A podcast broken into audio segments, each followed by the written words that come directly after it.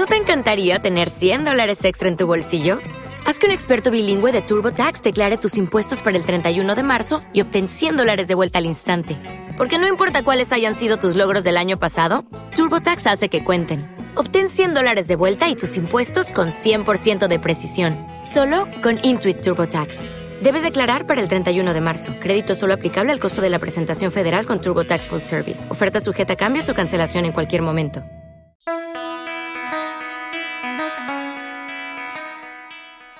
Bienvenidos a Es Real Podcast. Yo soy Caro Villegas. Y yo, Marce Cabrales. Este es un podcast producido por Relatores. Hola a todos, súper bienvenidos a este nuevo episodio. Hoy estoy muy feliz y emocionada. Realmente no me había puesto tan nerviosa como hoy. Hoy tenemos una invitada muy, muy especial realmente para mí así como super rockstar, bien compleja su agenda para agendar, pero bueno, hoy estamos aquí. Hola, Caro, hola, Palo. ¿Cómo están? No, pero yo sí vengo a hacer una queja pública. No me invitaron al podcast de divorciadas, ¿cómo así? O sea, no Deuda, deuda porque tenemos que hablar de tusa, de divorcio, de mil cosas, lo tenemos que repetir. Y de contacto cero. Y de contacto cero, ese, era un tema siguiente, es un tema siguiente. Sí, bueno, ya queda aquí público el compromiso para el siguiente podcast. Para el siguiente Contacto cero, el club de divorciadas, o sea, lo que tengo son temas para hablar. Total, estuvo caliente, yo sufrí. Cuando Pero es que cuando vi, me dio... Dios mío, qué angustia, hiperventilé. Y eso que la mía es una historia de sin contar, así que ahí verán. Pero podemos... En exclusiva. en exclusiva. Bueno, hoy está con nosotros Paloma Carvajalino, psicóloga. Eh, la verdad es que tiene tanto de largo como de ancho su hoja de vida, ha publicado un libro, tiene tarjetas emocionales, tiene un cuento infantil, es speaker, es conferencista, es profesora, mejor dicho. Eh, una cosa...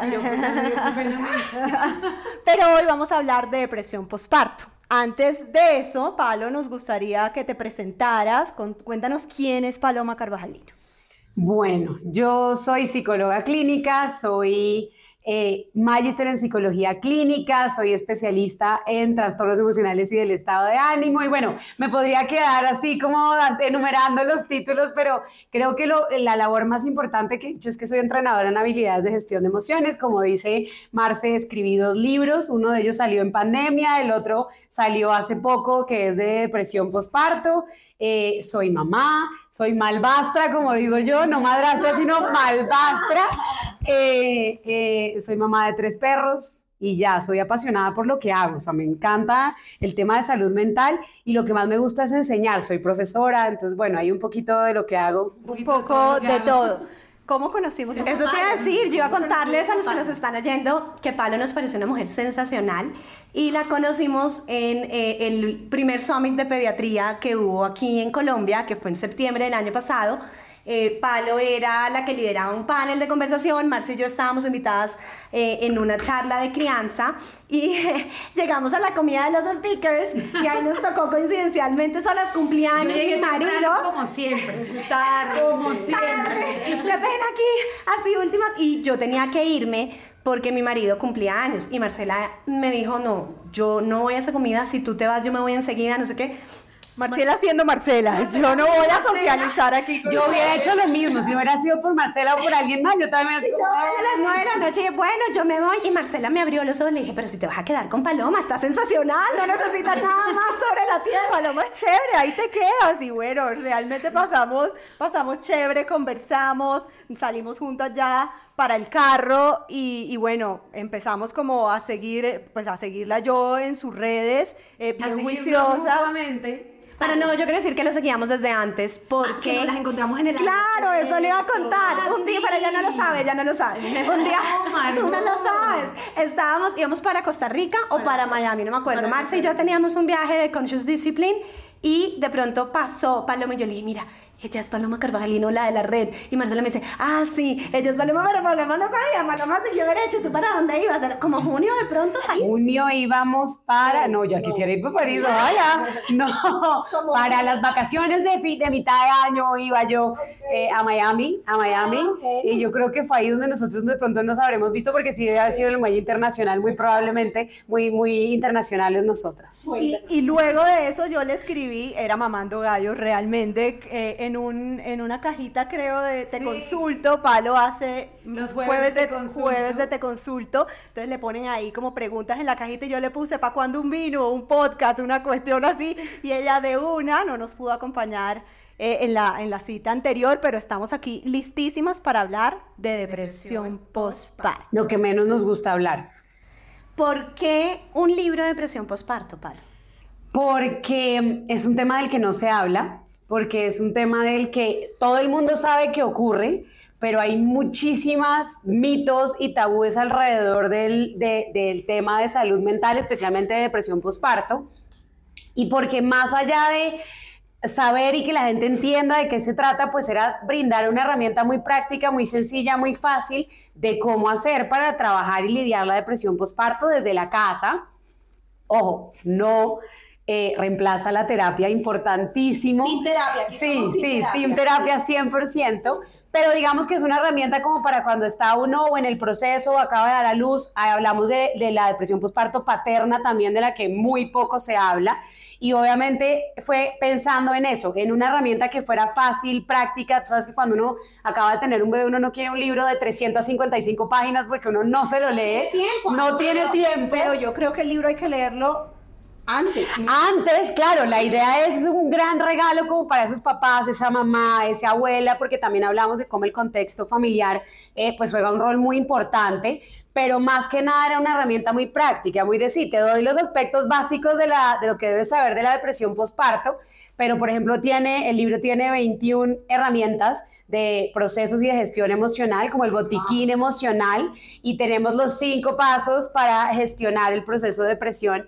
En, en casa me refiero cuando uno empieza a sentir que algo pasa y hay que atenderlo de alguna manera, repito, sin reemplazar la terapia, ¿no? ¿Te dio depresión postparto? No, yo creo que como no me dio depresión postparto, pero yo sí creo que atravesé los famosos baby blues. Pero, pero sí, no yo, pero la viví de cerca con una persona muy conocida. Entonces empezaron a llegar, sabes que uno está atravesando algo y le empiezan a llegar a uno pacientes con esa temática, igual que cuando me divorcié, que no me invitaron, repito, a ese podcast.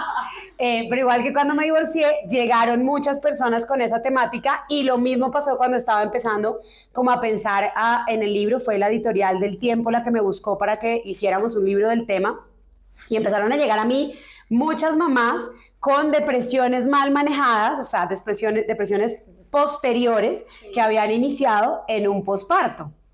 ¿Te dio caro depresión posparto? Es que yo le iba a preguntar. Yo creo que sí. Porque yo creo que tú y yo estamos, estamos ahí en el, en el, no sé si me dio o no me dio. Mira, al final del día, yo, es que yo tuve bebé pandemia.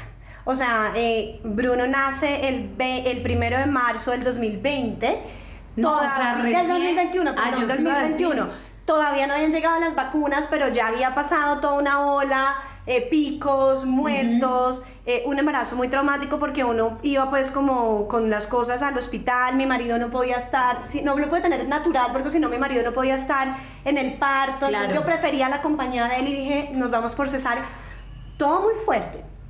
Entonces yo lo que siento es que después del, del, embarazo, que yo el embarazo transité maravilloso, lo amé. Pues además estuviste en paz eh, absoluta. Claro. Y después de eso, lo que empecé fue a tener un miedo profundo a la muerte. Y o a que a Bruno le pasara algo, o a que yo me muriera, o a que Juanjo se muriera. Y en un momento mi marido me dice, ¿por qué no buscas ayuda? Porque yo en ningún momento pensé que yo le quisiera hacer daño a Bruno y nada, pero yo siento que esa ansiedad no me dejaba disfrutar del todo la maternidad, porque estaba tan angustiada con que algo iba a pasar que no estaba viendo el momento. Entonces finalmente pues contacto una psiquiatra, la psiquiatra, que ahora quiero que hablemos de este tema, Por porque favor. con Marce lo hablamos ayer cuando estábamos preparando y decíamos, bueno, el tema, la psiquiatra me dice, si quieres yo te medico, pero sigue habiendo un estigma frente al tema de la medicación y yo decía, no, no, ¿será que yo necesito medicación? De pronto no. Ella me decía, mira, la medicación no es el gran, eh, digamos, INRI como, como lo, lo, tienden a ver, Pero si no te sientes segura, pues yo te pongo con una psicóloga, hacemos un par de terapia. y vemos qué pasa. Y así transité, realmente tuve tres o cuatro citos con la psicóloga y creo que funcionó bien y no necesité más. Pero hay mucha gente que sí lo necesita. Sí, totalmente de acuerdo, totalmente. Y es que la medicación, hay algo que pasa mucho y es que la gente, como tú lo acabas de decir, le tiene mucho miedo a las medicaciones, pero es que yo siempre le, digo, les hago la misma comparación y es cuando tú tienes diabetes y necesitas la insulina, te la pones o no. O sea, es que no es una, no es una cosa que se duda, simplemente te la pones y ya. Cuando tú tienes hipertensión y hay que medicar la hipertensión, pues te tomas la medicina para la hipertensión porque es que no hay opción, ¿sabes? O sea, si a ti se te parte un pie o un brazo, pues vas a la clínica de que el ortopedista te maneje y te trate como debe ser. Y es exactamente igual con los temas de la psiquiatría, con los temas de medicamentos, con la psicoterapia, porque es que nosotros, no hablo en general porque sabemos que, que se ha ido estigmatizando y le, han, le hemos tenido mucho miedo, además, por todo esto que ha ocurrido en el tema de las películas, ¿no? Las películas han puesto todos estos psiquiátricos y las medicinas en los psiquiátricos como si fuera una cosa que la gente dice le tengo pavor. No digo que no pase, aclaro, sí puede pasar, pero si uno se acompaña de un buen psiquiatra, de una persona que sabe lo que está haciendo, que no está buscando medicarte inmediatamente y te da opciones como hizo contigo y valida el hecho de que te dé miedo de pronto medicarte, pues es mucho más sencillo y es algo que va a estar pues cuidado, que es mucho más llevadero. De hecho, yo te digo algo, yo eh, llevo dos meses, tres meses, mi papá falleció hace un año y yo llevo dos o tres meses en que mis picos ansiosos eran tan altos que le dije a mi psiquiatra, yo tengo terapeuta para que sepan. eh, Casa Herrero, cuchillo. No, no, no, no, no, ¿quién no, cuida al no. cuidador? ¿Quién cuida al cuidador? Entonces dije, no, o sea, a ver, si yo que tengo las señales de alarma y las tengo desde hace meses, eh, yo estoy en terapia con ella, es una psiquiatra, pero hace más que nada, más que nada hace, hace psicoterapia. Entonces vinimos haciendo psicoterapia y llegó un punto en el que le dije, no, mira, ya el pico ansioso no es normal, creo que necesito que evaluemos el tema de de pronto trabajar y apoyarme en medicación. Y yo llevo tres meses con una medicación, como dicen ellos, preventiva, para, que, eh, para evitar que, la, pues que la, la crisis ansiosa se vuelva inmanejable y que lleguemos a un punto donde no se soporte. Entonces, yo sí creo que es un tema de romper con el tabú, romper muchísimo con el miedo que le tiene la gente a las medicaciones, al psiquiatra, a todo este tipo de cosas, porque pues al final es necesario. Mi mamá tenía como, y yo creo que me lo transmitió inconscientemente, como en el imaginario que eventualmente la droga eh, psiquiátrica o la medica- el medicamento psiquiátrico podía tener unos picos donde te nivelaba pero después te dejaba en una depresión profunda. Eso fue como una cosa que empezó a circular como en el inconsciente colectivo y yo creo que yo le tenía más miedo a eso A lo que pasaba después. Claro, a lo que pasaba después, pero lo que, nos, lo que me explicaba esa psiquiatra es, me decía, mira, la medicina ha evolucionado enormemente. Entonces, un poco también esa parte de tranquilidad para quienes nos estén oyendo. Totalmente. Pero yo creo que esa medicación tiene que ir muy acorde en el momento en el que está uno, que es que acaba de dar a luz o, o está en embarazo y cómo puede afectar eso de X o Y manera al bebé. Yo creo que en mi caso, mi, mi primer hijo fue prematuro de 34 semanas, entonces sale bebé canguro, entonces uno casi Claro. que es tenerlo acá, entonces ese miedo a respira, fueron 15 días de noches en vela, como tú dices también, le ponía el dedo aquí, respira, no respira, a mí no me provocaba salir, a mí no me provocaba bañarme, eh, era como esa ropa de embarazo, yo decía hasta Que termina así, eternamente, eternamente, Por muchos meses duró uno con eh, la eternamente que se sienta un poquito sueltico Sí, sí, sí, sí. y la lactancia entonces yo creo que que pues nunca nunca se me pasó por la cabeza porque como tú dices es un tema tabú del que no se habla Sí. eh, bien complejo entonces la gente como que no tiene claridad si lo tiene o no lo tiene te pregunto Exacto. cuáles son cinco o seis síntomas los que tú crees que son más relevantes que pueden prender esas alertas en decir hombre eh, yo creo que, que tengo depresión Mira, postparto"? lo primero es el, digamos que nosotros lo clasificamos en tres cosas puntuales, bueno, cuatro, o, o se engloba en una última grande que es, la primera es, ya, ya las voy a explicar, la primera es la latencia, la segunda es la duración y la tercera es la frecuencia. Esos son, digamos que tres signos de alarma que no aplica solo para la depresión, sino para cualquier situación de salud mental o de temas emocionales donde uno tenga como esa duda de no saber si será que pido ayuda o no pido ayuda. Yo siempre digo que le hagan caso a la intuición. Cuando ustedes sientan que algo no está bien, párenle bolas, que uno siempre sabe cuando algo no está bien. o con uno, o con los hijos, o en un lugar, uno siempre, uno tiene ahí esa inteligencia intuitiva que lo ayuda. Pero cuando hablamos de la, de la frecuencia, por ejemplo, estamos hablando de qué tan seguidos se están presentando esos episodios en las personas, en las mamás. Entonces, ¿qué tan seguido lloras? ¿Qué tan seguido no te quieres levantar de la cama? ¿Qué tan seguido dejas de atender a ese bebé? ¿Qué tan seguido dejas de atenderte a ti misma? Entonces, ¿qué tan, ¿con qué frecuencia empiezan a aparecer esos episodios? Ese es el primero. El segundo es la duración y es a ver, es usual, como decíamos, que los baby blues de pronto aparezcan y duren esas dos primeras semanitas. ¿Qué son los baby blues? ¿Esos pensamientos? No, los baby blues es esa sensación de nostalgia, de melancolía, de tristeza que aparece en las primeras dos o tres semanas de nacido el bebé. Como que aterriza uno en miércoles, soy mamá. O sea, me toca estar pendiente de este niño, hay que darle de comer, no estoy durmiendo bien, me cambió la vida, ya no puedo ir al baño sin que el niño llore, eh, me toca a mí estar 24/7, entonces es como ese momento en el que la cabeza, digamos que de la mamá, está adaptándose a ese primer momento de cambio, pero eso se supone que en el primer mes, o sea, después del primer mes, después incluso de las tres primeras semanas, debe, desaparecer. O sea, ya debe irse minimizando al punto de que no la sientas. Ahora, otra cosa que estábamos hablando era la duración y es qué tanto dura ese episodio. Es decir, llevándonos por fuera, digamos, de los baby blues, se supone que la depresión postparto, o usualmente la depresión postparto, debe aparecer más o menos hacia el primer mes del posparto, o sea, después de ese primer mes empieza a sentir la persona que la sensación continúa, o sea, que permanece en el tiempo, ¿sí? Eso es una señal de alarma importante y cuando tú veas que pasa un mes y la sensación no se va, pasa mes y medio y la sensación continúa, voy a los dos meses, llegando a los tres, pues ahí ya es como necesitas pedir ayuda urgente. Y por eso hablamos de la duración, qué tanto dura como ese episodio puntual que puede aparecer. Y la latencia es la intensidad qué tan intenso siento yo esa sensación. Como decías tú, yo tenía días en que no me quería levantar, en que no me quería mover, en que no quería hacer nada, en que no, pero digamos que pasó con el paso un, primer momento y, y digamos que se esfuma o evoluciona hacia algo y pasa. Pero la depresión posparto no. La depresión posparto, al contrario de lo que la gente piensa, tiende a intensificarse y no a minimizarse la intensidad. Y eso, digamos que eso englobado, como digo yo, lo metemos en una sola cajita, que es que tanto afecta eso la funcionalidad en tu día a día, lo que nosotros llamamos las ABC, las actividades básicas cotidianas. Ok, yo tengo una historia de mi marido que la echa mucho y es que en esas primeras semanas recién, que yo creo que eso es el baby blues, eh, está, estaba, estábamos comiendo, almorzando súper bien, hablando tranquilos, de pronto yo me voy para el cuarto y él llega al cuarto dos segundos después y dice... ¡Llanto corrido!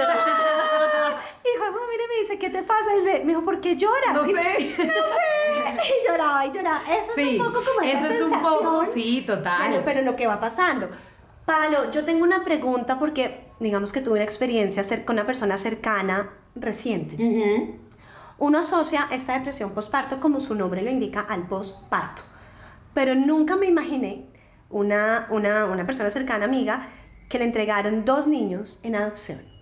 Eh, los niños ya con cuatro y dos años. Ella estaba muy ilusionada, lo había buscado por mucho tiempo y cuando llegaron estos chiquitos fue una bomba. Una bomba que ella al principio me dijeron como será que tú tienes el teléfono de algún psicólogo, no sé qué, y yo dije sí, yo creo que... Y cuando ya me dijeron no, es que el niño cumple años, pero se va a ir con el papá para otra ciudad porque ella eh, le, ha, tocado muy duro, está muy triste, llora mucho. Yo dije, esto no es de psicólogo, esto es de psiquiatra. Y entonces le remití un contacto de psiquiatría y resulta que como eh, la persona estaba muy llena, o sea, tenía la vida súper copada, le dijo que no la podía atender por ahora. Eh, ella evoluciona en esa semana y por cosa de la vida la persona le dice, mira, tengo una agenda el viernes. Ya, y no, sí, ya. Y ya pues gracias a Dios, porque esta, esta niña llega el viernes a esa cita que era virtual en un ataque de ansiedad profundo con las manos engarrotadas, eh, que finalmente fue de remisión clínica. Claro, Entonces, de hacer tratamiento terapéutico intrahospitalario. ¿Cómo puede suceder eso eh, si no lo tuvo en el bien. Claro, si no fue un tema hormonal, o sea, quiere decir que no necesariamente está ligado, al hormonal. No, a ver, el componente, digamos que hormonal y bioquímico y todo el tema eh, de las hormonas que aparecen en el embarazo antes, durante y después, pues tiene que ver y es un complemento importantísimo, digamos una explicación muy importante, pero no es la única razón. Mira que de hecho la mayoría de las mujeres pocas veces refieren a el tema hormonal. La mayoría de las mujeres siempre hacen referencia a es que la vida me cambió, es que ya no tengo tiempo para mí, es que tuve que abandonar mi trabajo, es que ya no estoy con mi, ya no tengo tiempo para estar con mi esposo, es que ya no salimos juntos, es que ahora todo es en función de los niños, es que no me alcanza la plata, es que una cantidad de cosas que nada tienen que ver con la parte, digamos que sistémica, y sí tienen mucho que ver con el entorno y con el contexto. Y exactamente eso es lo que pasa con los papás. La depresión posparto paterna, de la que poco se habla, pues es, tiene que ver más con una presión que viene social de ahora tú eres el proveedor, te cambió la vida, ahora tú tienes que ser un ejemplo. Sí, es como te cambió la vida, se acabaron los partiditos de fútbol, la rumbeadita el fin de semana, la, los encuentros casuales en cualquier lugar de la casa, eso ya se acabó.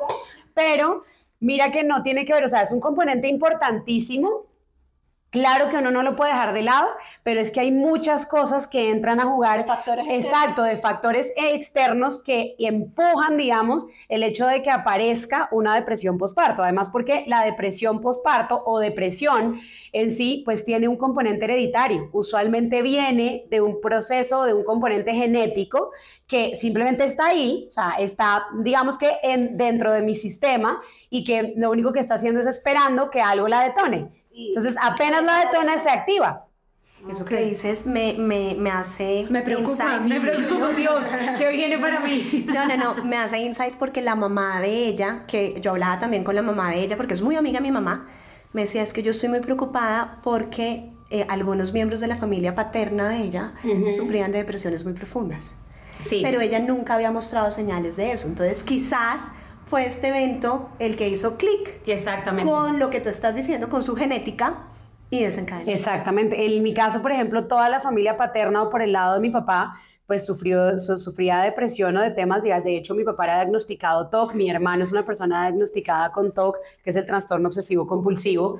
Em, entonces, pues digamos que hay un componente importante, lo que pasa es que lo que yo te digo, claro, eh, que aquí es donde yo quiero romper el tabú más importante y es no por el hecho de que yo sea alguien que trabaje en la salud mental, no por el hecho de que conozca las herramientas, quiere decir que estoy exenta a que me deje, a, que, a padecerlo. Lo que sí tengo que hacer es ser responsable con lo estoy sintiendo, pues tengo que ser responsable con lo que yo misma predico, ¿no?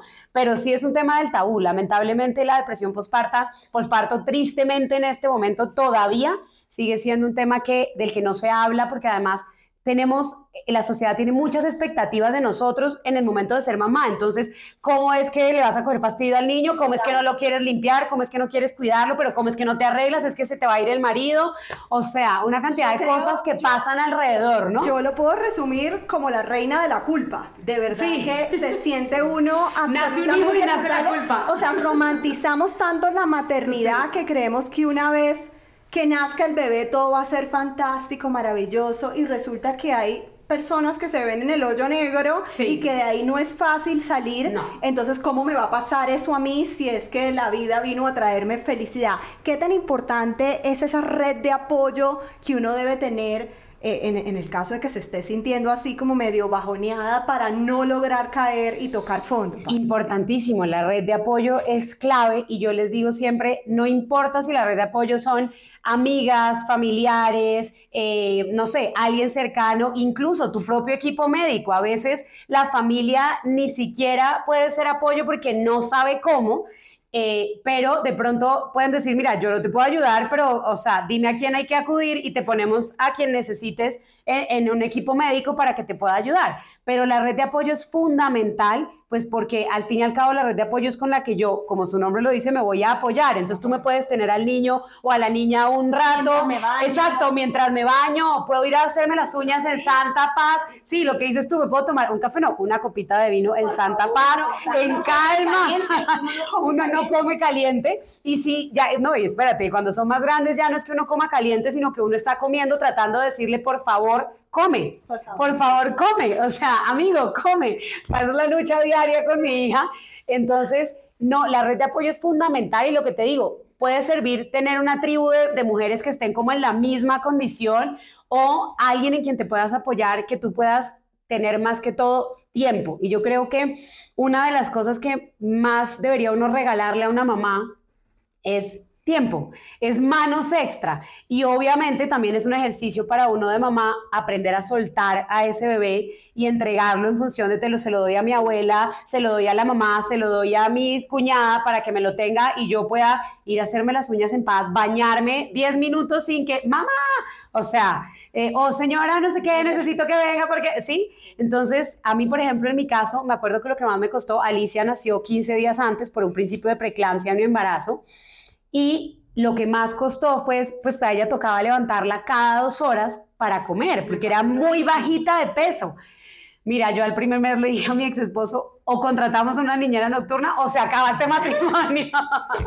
Porque si no, terrible. Yo no podía dormir y yo toda la vida he tenido problemas de sueño y me refiero a que me cuesta volver a, como a quedarme dormida muy rápido. Entonces imagínate, yo estaba empezando a, me levantaba, la lactaba, le daba no sé qué y cuando me terminaba de extraer y cuando me iba a acostar, otra vez. y yo no. pasó lo mismo. O sea, yo lacté en cantidades industriales y esto era, le doy pero me tengo que desocupar, si no, no me puedo dormir, extráete y cuando ya tú vas a volver, ya te toca otra vez darle. Mira, lo mío era muy duro. O sea, de verdad que yo podía haber montado una barriga de leche porque eran nueve onzas de cada lado cada tres horas.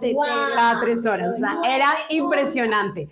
Entonces, claro, lo, mismo que me pasaba a Marce, me tocaba desocuparme porque es que quien duerme así y ya cuando uno está empezando como a coger el sueño, vuelve, además la alarmita, el pitico, uno se hace cosas pendejas cuando uno está siendo mamá primeriza. Yo tenía un relojito que me avisaba cada dos horas. Yo tenía una aplicación, 10 minutos de la izquierda, 15 minutos de la izquierda. hasta, ese extremo no llegué, hasta ese extremo no llegué, pero a mí me tocó, a mí me tocó un aparatico, de hecho ya lo vendían, yo no sé si alguno de ustedes lo habrá tenido, pero era de cuenta como una especie de monitor así de chiquito y tú marcabas cuando le dabas la toma, entonces te recordaba la siguiente toma y la cambiaba de pañal. Y... bueno, todo, hoy no haría ni la mitad de lo que hice. Y eso que yo mantuve mi, mi, como mi speech de decir siempre que yo iba a ser una mamá súper tranquila y de verdad lo mantengo hasta el día de hoy. Creo que lo único que me dejé llevar fue ese relojito pendejo del Tamagotchi, exacto, tal cual. Sí, sí, Yo leí en algún lado que no hay estadísticas claras para decir dos de diez mujeres, tres de diez mujeres sufren depresión postparto porque no lo contamos, porque no lo decimos. ¿Por qué? los ginecólogos o cuando estamos en ese curso de lactancia o ese curso prenatal que nunca hice yo porque se me adelantó, ¿Por qué no nos hablan de eso para uno ir ya con esa información cuando uno da luz y decir, hombre, de una vez y no como ahí como improvisando? Porque Porque si a uno le dijeran que esto va a ser así, uno no tiene hijos. uno no tiene hijos. O sea, ni va al ginecólogo, ni va al curso prenatal, o sea, nada. Sí, sí, sí, ellos tienen que cuidar la profesión y romantizar esto como si fuera cualquier otra cosa. Pero no, yo creo que es porque justamente es un tema que incluso los mismos médicos a veces les cuesta ver como algo real. Ojo, no digo que todos, ¿sí? Todavía Todavía digamos que existen algunos médicos que no ven mucho la depresión postparto como un tema real, que no ven, por ejemplo, el síndrome disfórico premenstrual como algo real. Eso es algo que lamentablemente pasa, pero eso no quiere decir que sean todos, eh, pero sí creo que es un tema de 20. Voy a informar lo que puede pasar Después de, en términos de, de hecho, una de las cosas que, que buscamos nosotros o que abanderamos muchas veces desde la parte de salud mental es busquen ayuda antes de, entonces preparen su equipo de médicos antes de, entonces tengo mi psicóloga de cabecera para cuando llegue el momento y no salir a buscar en ese momento que uno está susceptible y donde a uno el médico le diga, ay, pero tranquila, no llores, es que no me prestó atención, o sea, es que no le dio la importancia sí, sí, Entonces, y el drama de tu vida. Exactamente. Fíjate que en eso sí yo tenía el teléfono, yo había visto en estos grupos. No, tú tenías de la o de sueño. No, yo tenía el pues teléfono si no de teniendo esto psiquiatra, eh, de psiquiatra experta en temas de depresión postparto, la había guardado porque yo dije, yo no sé si eventualmente lo voy a necesitar o no. Y el día que Juanjo me dijo, ¿por qué no pides ayuda? Ahí estaba y ahí mismo le escribí. Palo, en una, ahorita oyéndote con todo esto, en una charla que estuvimos, en un congreso que estuvimos Marcia y yo ahorita en octubre en México sobre crianza respetuosa, hablaban mucho de cómo los niños sacan o los hijos sacan esas heridas de nuestro niño interior que no hemos sanado. Y yo creo que eso puede ser una de las confrontaciones más fuertes eh, con uno mismo que pueda generar un clic ahí mentalmente, yo no sé, eh, ¿cómo, ¿cómo es este transitar? Porque en mi caso yo creo que yo sané muchas de mis heridas de infancia antes de... Pero creo que esa no es la historia de todo el mundo. Sí. Yo lo hice por una situación puntual de mi vida.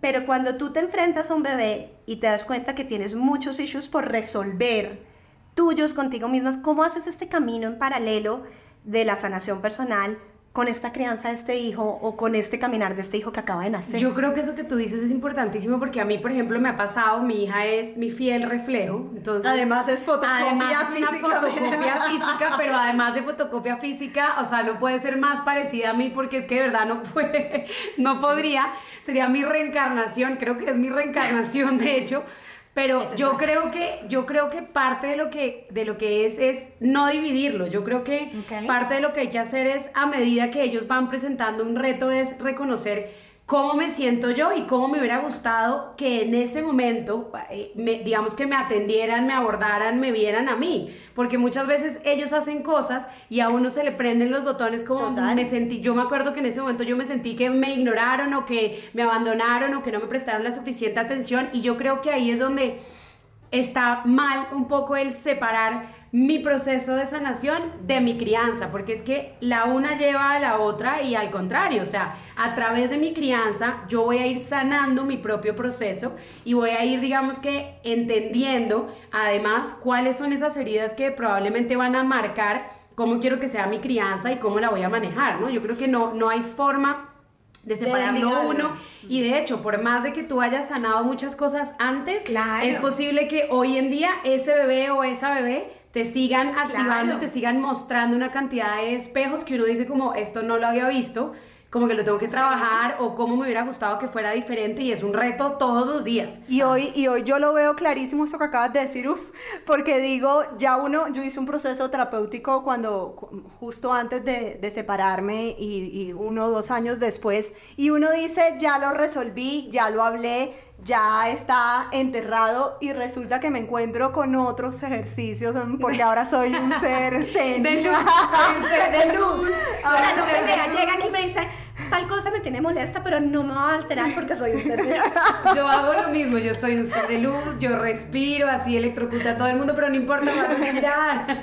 Y siento que cada vez más se va reviviendo cosas que uno siente que están Sí. ahí dormidas y, y los hijos, como, como decía en el podcast de reprogramación emocional, es esa escuela de autoconocimiento que le permite a uno siempre mirar qué roticos hay para Sí, uno sí. ir chas, chas, chas a, a coser y poder ofrecerles a ellos pues la mejor versión de uno en la medida Pero de lo además, posible. Yo creo que además hay que hacer algo y es dejar de tener expectativas. O sea, uno a veces tiene demasiadas expectativas acerca de lo que quiere que sea eh, la crianza de esos niños. Entonces uno es como yo voy a sanarlo a él y no voy a repetir el patrón. Y yo creo que, o sea, se los digo, yo soy psicóloga, tengo toda la experiencia del mundo en, en aspectos de crianza, tengo, o sea, soy entrenadora en habilidades de gestión de emociones y hay días en que pego el grito. O sea, igual que todos ustedes. Y en los días en que me muero de la piedra, igual que todos ustedes. Y que me provoca a echar de la casa al perro, al marido, el hijo, o sea, a todo el mundo. Pero yo creo que es cuando tú te devuelves y es como, es un día más, ¿sabes? O sea, es sin expectativas, es lo que vaya viniendo, pues lo vamos resolviendo y vamos manejando el duelo y vamos manejando, no sé, eh, el miedo y vamos manejando la, la autoestima de la chiquita y vamos manejando el carácter. Entonces yo creo que cada etapa, como dice Marce, cada etapa tiene como sus propios procesos y sus propios retos y en cada etapa nos irán mostrando como esa herida de mira, te falta esto, hay que hacer esto y si no cumplimos con lo que se supone que teníamos que cumplir, pues también entender que está bien, o sea, que, que no tenemos que cumplir como el checklist de si se hizo o no se hizo. Y estar pendientes también qué historia nos estamos contando, porque a veces nos damos tanto látigo que eso nos nubla un poquito esa visión y esa luz. Y esa, no, y esa intuición también de saber, eh, porque a veces estamos, vuelvo y repito, tan llenas de información, Sí. de lo que nos bombardea aquí, los entonces eh, no puedo caminar hacia allá porque la disciplina positiva me dice que me toca caminar hacia la izquierda. No, amiga, No no, hay relájate. Sí, sí, sí. Y Miren, tú yo les digo a los confía en tu papás- instinto. Nosotros desde el centro, tú sabes que nosotros tenemos un centro que es psicodiagnosis que trabaja todo el tema Pero de claro familia. que lo sé. Y la familia, además tiene una hija divina que es una tocaya mía espectacular y me hizo un dibujo, dibujo divino el día que la conocí. Es mi tocaya así, fan número uno. Ya preguntó por ti, ¿dónde Claro, claro, me pregunta, ya me dice Daniela que me pregunta todo el día. Entonces, en el centro lo que nosotros tratamos siempre de mostrarles a los papás es como, sí, nosotros somos tu guía, nosotros te podemos acompañar, pero este camino lo tienes que caminar basado en lo que tú quieras para tu hijo, o sea, con base a lo que tú quieres en tu hijo, con base a cómo quieres construir esa crianza, pero eso sí, no podemos olvidar, y vuelve a lo mismo, la mente intuitiva, esa inteligencia intuitiva que es la que nos va llevando en cosas que no conocemos. A nosotros nadie nos enseñó a ser papás y fuimos desarrollando cosas de eso, no solamente de lo que habíamos visto, sino de lo que la intuición de nosotros nos dice que hay que hacer. Y yo creo que, como tú dices, Caro, a veces estamos tan bombardeados de es que la disciplina positiva, la disciplina consciente, la crianza consciente, la crianza respetuosa, que uno es como, ya va, no, no cumplí, sí, no estoy cumpliendo ninguna de las anteriores. ¿qué hago? 70-30, Sí, 70-30. Entonces, entonces yo sigo como, no, ya va. Primero la intuición y después usa todo lo que tienes al lado para ayudarte, pero eso no puede ser la regla, la Biblia de lo que tú La vas a hacer en tu vida porque es terrible, sí, es terrible. Se le vuelve a uno la maternidad insoportable. Palo, para ir terminando, voy a traer esto para que, para que Marcel lo ponga en práctica, pero antes Oh, de terminar. Pero, me gustaría que le dieras, no sé, un consejo a los papás, porque a veces siento que las mamás, mejor dicho, que los papás a veces no se creen mucho este cuento. No. ¿No? Los papás y- son bien escépticos. Claro, entonces un consejo también para ellos eh, desde la, casi que pues desde, desde todo tu conocimiento, que no es, no es un cuento que me echaron, o sea, es realmente un tema estudiado eh, para, para estar alerta y para acompañar a sus esposas en estos procesos. Bueno, yo creo que ese consejo, Caro, para los papás es que si no se lo creen mucho, que me llamen cuando se les acabe el matrimonio. Pues porque ¿qué Yo hacer? les ayudo con la tusa. Yo los no, no, no, yo los ayudo cuando digan, doctora, ¿por qué se me habrá acabado el matrimonio después de la llegada de mi hijo? Mi mujer lloraba, pero no había nada, yo te puedo ayudar.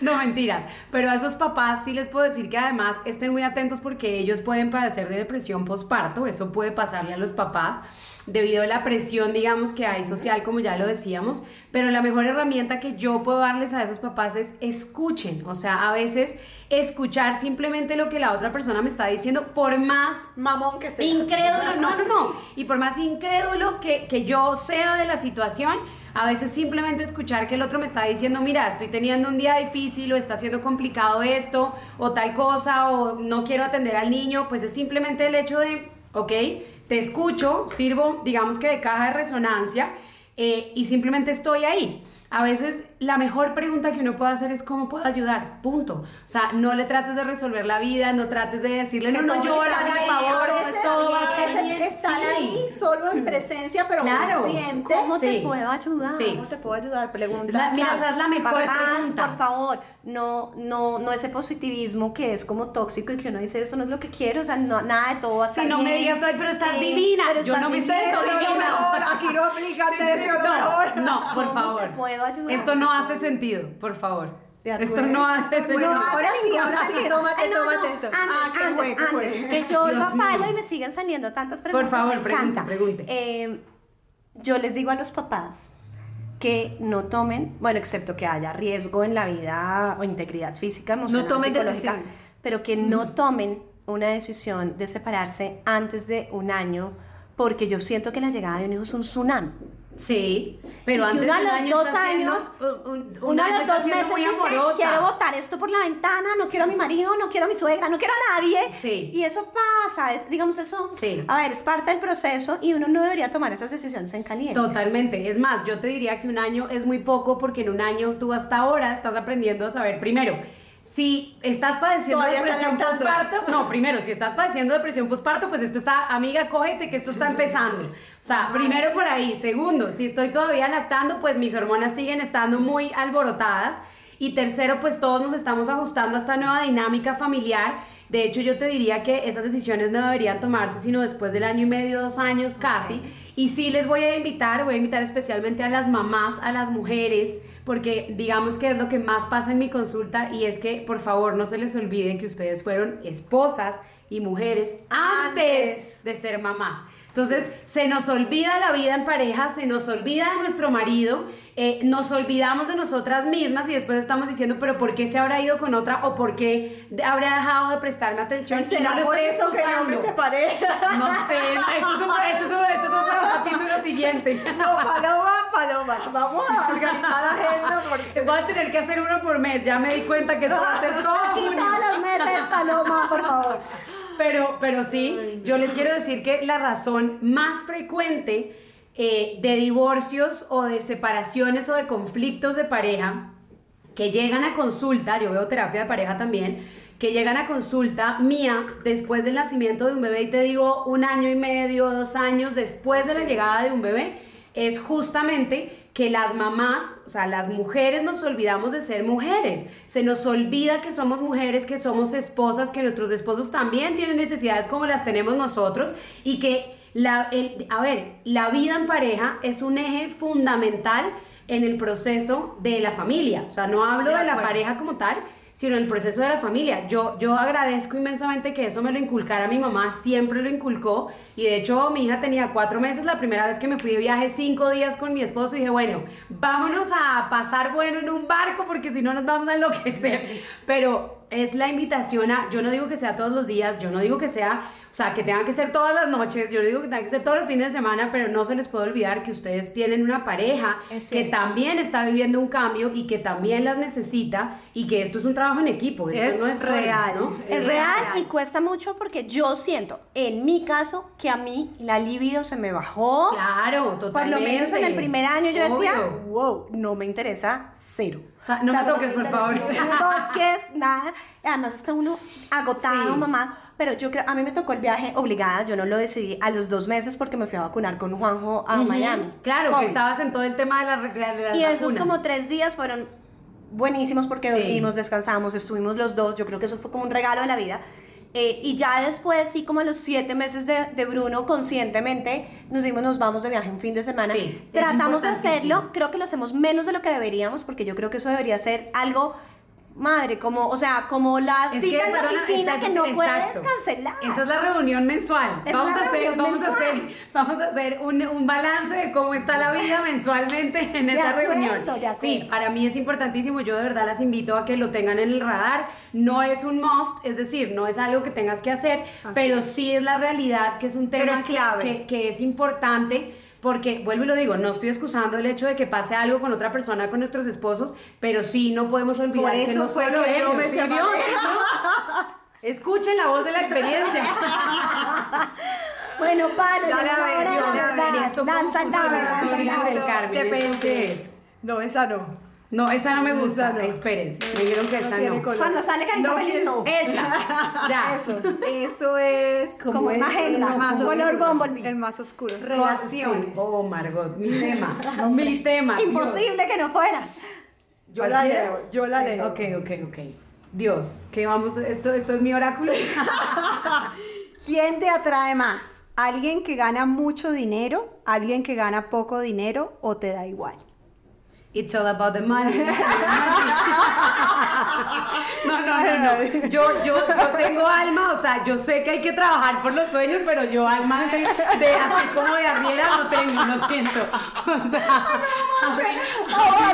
O sea, a mí, a mí sí, o sea, a mí, a mí sí, por favor. Es demasiado. Las me gustan, gracias. Ay, no, te Y la que diga que no, está hablando Está hablando paja. paja. O sea, es un puro cuento. Espere a ver, El segundo porque ahora soy yo. Es Margot, conmigo. ok, espérense. El como naranja, pa- eh, Marce. No, me gusta este, me gusta este. Está interesante, este. me gusta ¿Este? este. No, este, este, este. Este. No, este. Ah, el este. gris, el gris. Confesión. Por eso me parece importantísimo. Confesión, escoge confesión y yo la leo. No puedo. O sea, Dios santo. Bueno. ¿Cuál es tu mayor miedo? Uy, yo soy una gallina en la noche. O sea, ustedes llegan a, a a irse de acá y me dejan sola en este salón y yo, o sea, olvídense, o sea, no hay posibilidades. Yo salgo de mi casa, o sea, del cuarto, mi esposo no está por alguna razón, llega tarde lo que sea, y yo salgo del cuarto y yo voy por toda la casa prendiendo luces y yo no, o sea, no, no, no, no. No, que espanto no, ni que nada, o sea, la oscuridad. no, la oscuridad, o sea, eso de, de no, no, no, no, no, no, deja así, así. Igual de gallina mi papá. Ay, o sea, no, no, no. Palo, qué delicia de podcast, No, no, no. qué delicia tenerte aquí. De Un verdad que placer. tenemos otro fijo, Bueno, ya tenemos como tres. Hay que hablar divorcio. del divorcio de Marce, mis divorcios. Bueno, mi divorcio es uno, ¿qué tal? Ya De la Busca, tusa, de la de la tusa, contacto de la sexualidad, mejor dicho, Salud. tenemos temas. Salud. Y los esperamos Salud. en el próximo capítulo de Es Real aquí con Marcel Cano. Salud. Salud. Salud.